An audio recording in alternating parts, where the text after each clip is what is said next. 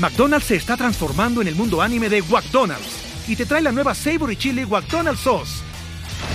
Los mejores sabores se unen en esta legendaria salsa para que tus 10-piece chicken wack papitas y Sprite se conviertan en un meal ultra poderoso.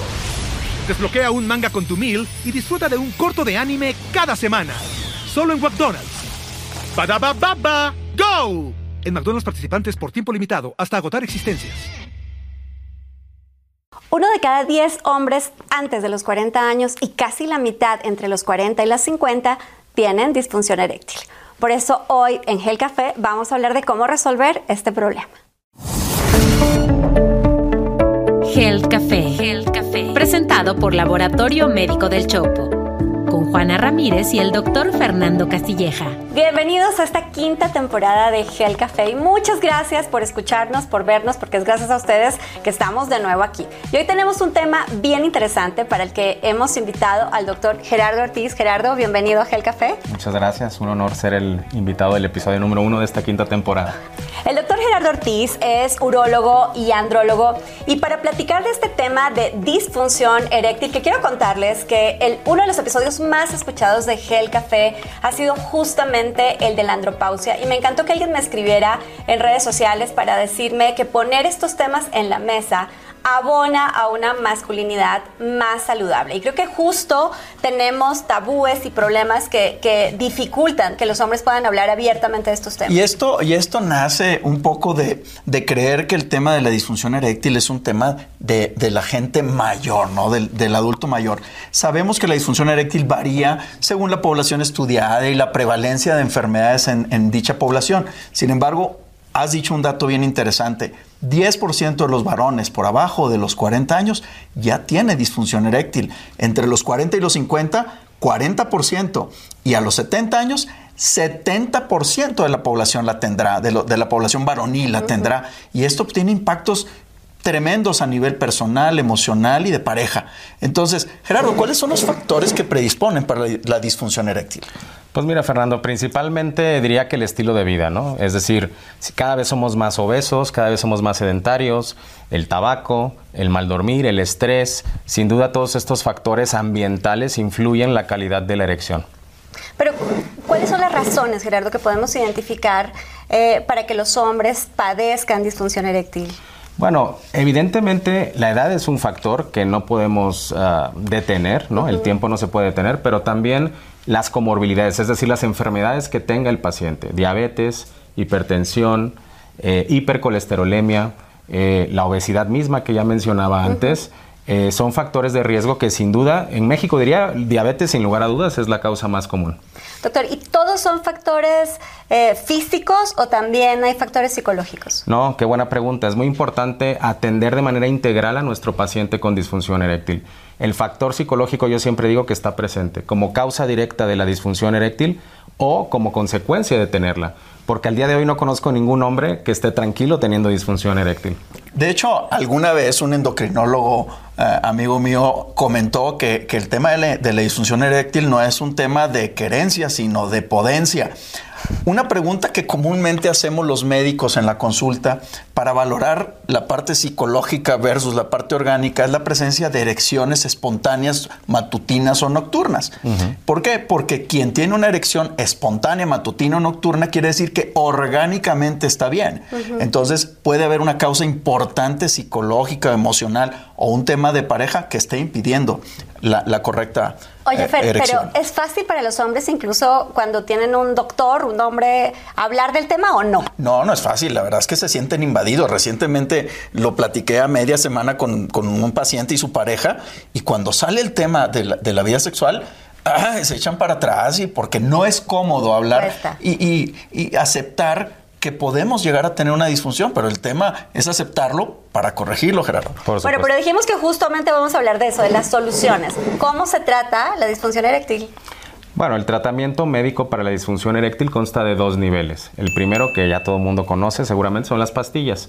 Y el segundo nivel es las inyecciones en el pene cuando las pastillas ya no funcionan.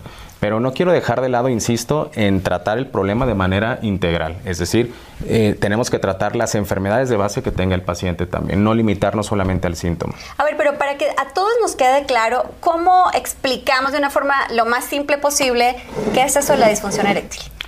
La disfunción eréctil es la imposibilidad que tiene el paciente para lograr una erección o mantenerla para poder completar una relación sexual satisfactoria. Ok, ¿y por qué sí tratarlo con medicamentos? Porque sí, porque es lo menos invasivo, porque digamos que es eh, relativamente espontáneo y porque tiene un alto margen de seguridad y eficacia. Me contabas antes de que entráramos a cámaras que tienes una forma de explicarle a las personas eh, cómo atender y cómo atender no el síntoma, sino las razones. Correcto. Yo siempre les explico a los pacientes, no nos podemos centrar solamente en el síntoma. El síntoma en este caso es la falta de erección. Es como si te tomas una aspirina por dolor de cabeza, pero no estás atendiendo el origen del dolor de cabeza. ¿Por qué te duele la cabeza? Porque tienes hambre, porque tienes la presión alta, porque tienes una contractura muscular en el cuello. Si tú no resuelves la contractura muscular que tienes en el cuello, pasas las 8 horas de efecto de la aspirina o cualquier otro tratamiento que utilices, te va a volver a doler la cabeza. Ya. Ahora, Gerardo, aquellos hombres que ya han hecho un tratamiento de, varias eh, dimensiones y, medicinas e inyecciones y no funcionó, no tienen eh, respuesta, ¿ya se quedaron sin opciones? No, no, no. También siempre les digo a mis pacientes que no se preocupen. La solución la tenemos. Luego otra cosa es que te guste la solución, pero existen las prótesis de pene. Para, es la solución definitiva a la disfunción eréctil. ¿Cómo es una prótesis de pene? Pues existen varios tipos. Eh, tenemos las maleables, que son unos cilindros rígidos eh, recubiertos de silicón. Existen las hidráulicas, estas tenemos de dos tipos, hidráulicas de dos elementos e hidráulicas de tres elementos.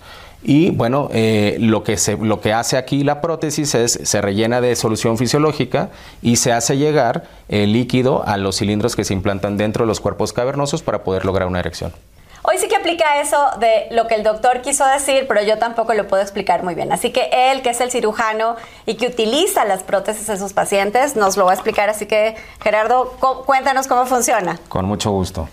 Bueno, estos son los dos cilindros de los que les hablaba. Cada cilindro se implanta en un cuerpo cavernoso del pene. Estos cilindros, como pueden ver, vienen conectados a la bomba. Esta bomba se implanta dentro del escroto. Todo va por dentro, por fuera no se ve absolutamente nada. Y esta bomba se conecta a este reservorio que es el que almacena la cantidad de líquido suficiente para poder lograr una erección. Entonces, aquí en este caso, por ejemplo, el pene estaría flácido. Cuando el paciente aprieta la bomba, hace pasar el líquido hacia los cilindros y entonces ahí se empieza a lograr una erección. La gran ventaja de este dispositivo médico es que el paciente decide cuándo tener la erección y cuándo perderla, porque aquí tenemos un botón que al presionarlo una sola vez de manera firme, el líquido empieza a regresar automáticamente al reservorio. Si queremos vaciar los cilindros más rápido, pues podemos hacer un poco de presión y el pene ya está flácido otra vez. Gerardo, ¿y cuáles son las contraindicaciones eh, que hay de este tratamiento quirúrgico para los pacientes? Las contraindicaciones son muy pocas en realidad. Tendría que ser un paciente con problemas de coagulación muy importantes que lo pongan en riesgo durante la cirugía. Y la otra contraindicación que no es propia de la prótesis es que el paciente tenga algún problema cardíaco como falla cardíaca o cardiopatía isquémica, es decir, un infarto, un antecedente, un infarto muy importante, que el paciente tenga restricciones para poder tener relaciones sexuales porque esto pone en, riesgo su vida. Pero es una contraindicación física en general del paciente, no tanto eh, para poner la prótesis. Gerardo, ¿y quién es el candidato ideal para un implante de esta naturaleza? Eh, el candidato ideal es el paciente que no responde a pastillas ni a inyecciones. Ese sin duda es el candidato ideal porque no le queda ninguna otra alternativa. Sin embargo, los pacientes que ya no responden a pastillas, creo que esto podría ser una, solución bastante costo eficaz porque en cinco años de inyecciones ya se gastaron casi lo mismo que una prótesis. Además, eh, la prótesis es sin duda el tratamiento que más grado de satisfacción ofrece tanto al paciente como a su pareja. Gerardo, ¿tiene algún impacto eh, psicológico negativo usar la prótesis? No, todo lo contrario. Yo creo que tiene un impacto muy positivo. El paciente con disfunción eréctil está pensando todo el tiempo en su disfunción eréctil y se desconcentra de las relaciones de pareja, en su trabajo, afecta sus relaciones interpersonales. Entonces, todo el, el beneficio, todo el impacto eh, es para bien, es positivo, diría yo. Sin embargo, hay hasta un 25% de pacientes que aunque son candidatos, no están preparados emocionalmente para enfrentarse a este procedimiento. Y eso es muy importante. De ahí la importancia que decías al comienzo de tratar estos problemas integralmente y no enfocarlos solamente en una de las situaciones. Ahora, Juana Gerardo, este es un tema sumamente interesante porque pues todos tenemos el primo de un amigo que se ha quejado de alguno de estos, de estos temas. Yo creo que es importantísimo ponerlo en la mesa. ¿Por qué? Porque las estrategias de tratamiento están ahí, existen y seguramente muchas parejas se van a ver beneficiadas de tener en su vida sexual, de tener alternativas como estas. Por cierto, un dato curioso, recientemente platicaba con un líder de la, de la industria farmacéutica y de la distribución de medicamentos y me comentaba que los medicamentos para la disfunción eréctil son los medicamentos de venta número uno en el país por encima de antidiabéticos y antihipertensivos. Entonces, creo que es un tema que sí funciona, sí está en la mesa, a veces como que la gente hasta lo oculta, no quieren que se den cuenta que están tomando la pastilla. Pero esto que dices justamente demuestra que es un problema más común de lo que todos nos imaginamos. Y en un episodio reciente de Gel Café en el que hablamos del orgasmo y de la importancia de una sexualidad plena para tener una población más sana, más feliz y más productiva, eh, creo que es fundamental seguir poniendo estas conversaciones en la mesa, hablar abiertamente en pareja de las situaciones que pueden estar afectando su salud sexual y atenderlas. Así que por favor hablen con sus médicos de primer contacto o de medicina interna o de ginecología, con los urólogos, hablen de estas situaciones que ellos seguramente los van a poder orientar y síganos escribiendo para saber de qué quieren que platiquemos en los episodios de Gel Café. Fer, ¿dónde te encuentran? A mí me encuentran en todas las redes como Fernando Castilleja. Gerardo, muchas gracias por aceptar nuestra invitación. Al contrario, muchas gracias a ustedes. Gracias, Gerardo. Y a mí ya saben que me encuentran como Juana Ramírez o Juana Ramírez Oguín en todas las redes sociales. Nos vemos el próximo miércoles para tomarnos un café y hablar de los temas de salud aquí en Gel Café. Health Café. Health Café. Presentado por Laboratorio Médico del Chopo. Con Juana Ramírez y el doctor Fernando Castilleja. It is Ryan here, and I have a question for you. What do you do when you win?